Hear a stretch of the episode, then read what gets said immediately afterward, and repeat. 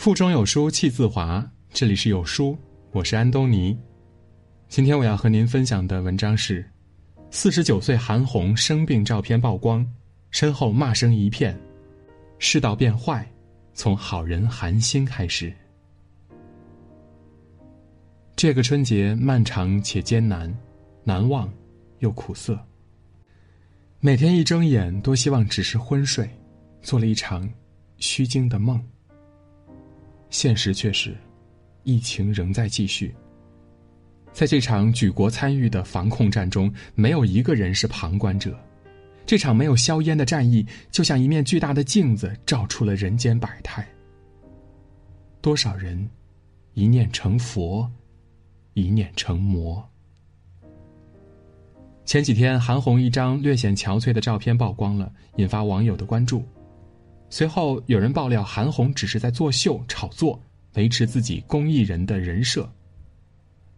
东野圭吾在恶意中说：“也没有什么特别的原因，我就是看他不爽。”可真理从未存在于被丑化的现实里。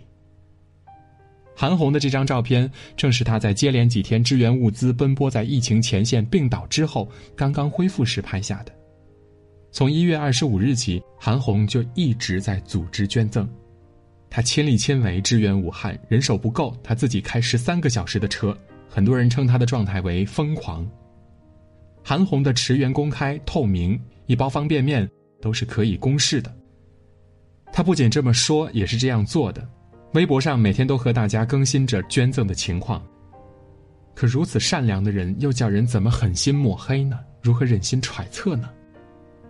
不知道从什么时候开始，做一个善良的人，同时还必须具备强大的内心，才能使自己免于责难。对做好事的人而言，这得是多大的委屈啊！基辛格在《论中国》中说：“中国总是被他们最勇敢的人保护的很好。”正是有千千万万这样的人为我们坚持负重逆行，才让大家在危难中拥有希望，重获新生。为众人抱薪者，不可使其冻毙于风雪。我们一定要保护好他们，让每一位善良的人，包括我们自己，都可以再勇敢一点儿，来面对这个既残酷又温暖的世界。天下兴亡，匹夫有责。在这场突如其来的疫情面前，我们都希望能尽上自己的一份力，一份心意。这是普通人的大义，也是一个民族的温度。然而，令人意想不到的是，在这种危难之时，却涌现了一批不和谐的声音。有人甚至直接对已经捐款的人进行道德绑架，嫌弃明星夫妇才捐款一百万，太抠门了；炮轰邓超、孙俪夫妇捐款少，还在他们的微博下留言表示对他们很失望。没想到关键时刻掉链子。其实多年来，邓超、孙俪夫妇一直都在低调公益、热心慈善，捐款的人并没有做错什么，却被只隔着一个屏幕的人所散发出来的恶意，硬生生的寒到心底。还记得那个杭州保姆纵火案的受害人林生斌吗？林生斌一家平时对家里的保姆很好，保姆说要在老家买房子，林生斌一家借了十万元钱给他。可这一切换来的却是保姆策划的一场大火，一场带走了妻子和三个孩子鲜活生命的大火。《红与黑》中说：“我从地狱来，要到天堂去，正路过人间。”不知究竟有多少地狱使者正路过人间呢？如此人间悲剧发生后，竟有谣言称保姆纵火是因为和男主人有染。世界以痛吻他。他仍报之以歌。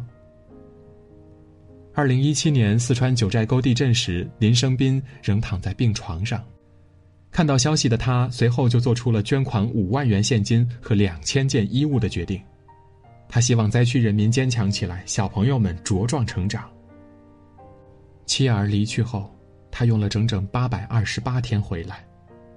带着对妻儿的思念，重新开始运营，用一家人的名字命名的淘宝童装店“童真一生”。店铺对我来说不是一个品牌，也不是一件衣服，而是我的孩子，是我的全部念想。在他的淘宝店里，每成交一笔钱，都会以顾客的名义捐赠成交额的百分之十作为公益计划的善款。本次疫情发生之后，在一张疫情防控捐赠物资接收清单上，我们又看到了这个熟悉的名字。可即便如此，令人心寒的质疑、谩骂从未停止。可遭遇重创、见过这世间残忍的他，在每一个危急时刻显露出的人性高光，让我们知道。他从没有一刻放下过内心的善良。他们深谙世故，却从不世故，这就是世间最干净的底色。受过这世间最痛的伤，却仍以一颗赤子之心守护人间，这是何等的勇气！武汉疫情就像是照妖镜，把人性的光辉和丑陋照得清清楚楚的。事实真相、人性善恶都慢慢的浮出了水面。《白夜行》里有句话：“世上有两样东西不能直视，一是太阳，二是人心。而人性是这个世界上最不能试探的东西。”今天看了一条新闻，把我气炸了。公益人士姚女士买了五万只口罩，打算送给所有需要的人。可没想到，买回来的口罩不仅像纸一样薄，一撕就碎，而且耳带还是用订书机固定的。更可怕的是，这些口罩还散发着一股刺鼻的气味儿姚女士立刻找厂家理论，他们却说口罩绝对没有质量问题，这次只是调错货了。其中有一位网友的评论引人深思：那么，原来这批货是要发给谁的呀？是啊。如果不是姚女士报了警，那么这批货又将送到哪些无辜的人的手里呢？细思极恐。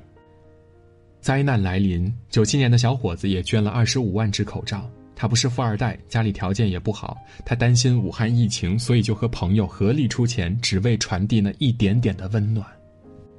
事实上，像姚女士和小伙子这样的人还有很多，他们只为在黑暗里打探出一点光来。但偏偏有一些人总是趁机赚昧良心的黑心钱。有时候真是觉得心寒，那么多人拼命朝前走，却还是禁不住有人把我们往深渊里拉。姚女士的这句话令人难过，也让人看到了灾难当头的众生相。越是见过人间百态，就越是明白，善良比聪明更难。聪明是一种天赋，而善良。却是一种选择。当那些不顾自己生死的医生冲在一线救人的时候，谁能想到，却还要承受来自不怀好意的人的攻击和谩骂呢？医生承诺不计报酬，无论生死，但换来的却是确诊病人将口罩摘下，故意对他猛咳。医生不分昼夜为病人排忧解难，但换来的却是自己的防护衣被扯下，脖颈间那一片又一片的抓伤。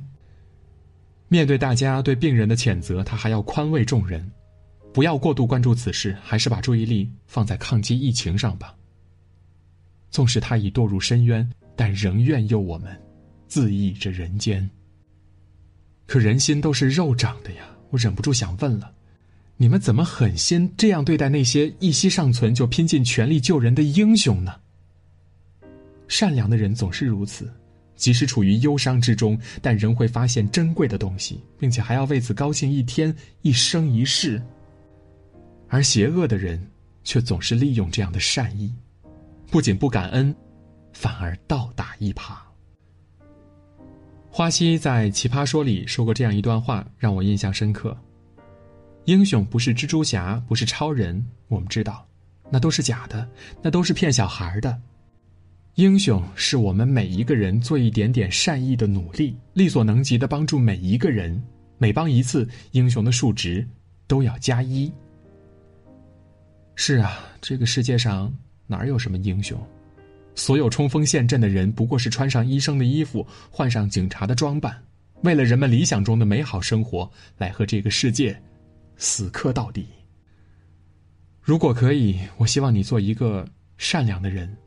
如果你真的做不到，也请你不要诋毁善意，不要让所有做好事的人望而却步。曾有人问我，人要有起码的善意是什么意思呢？用博主钱而明亮的这几句话就能解释了。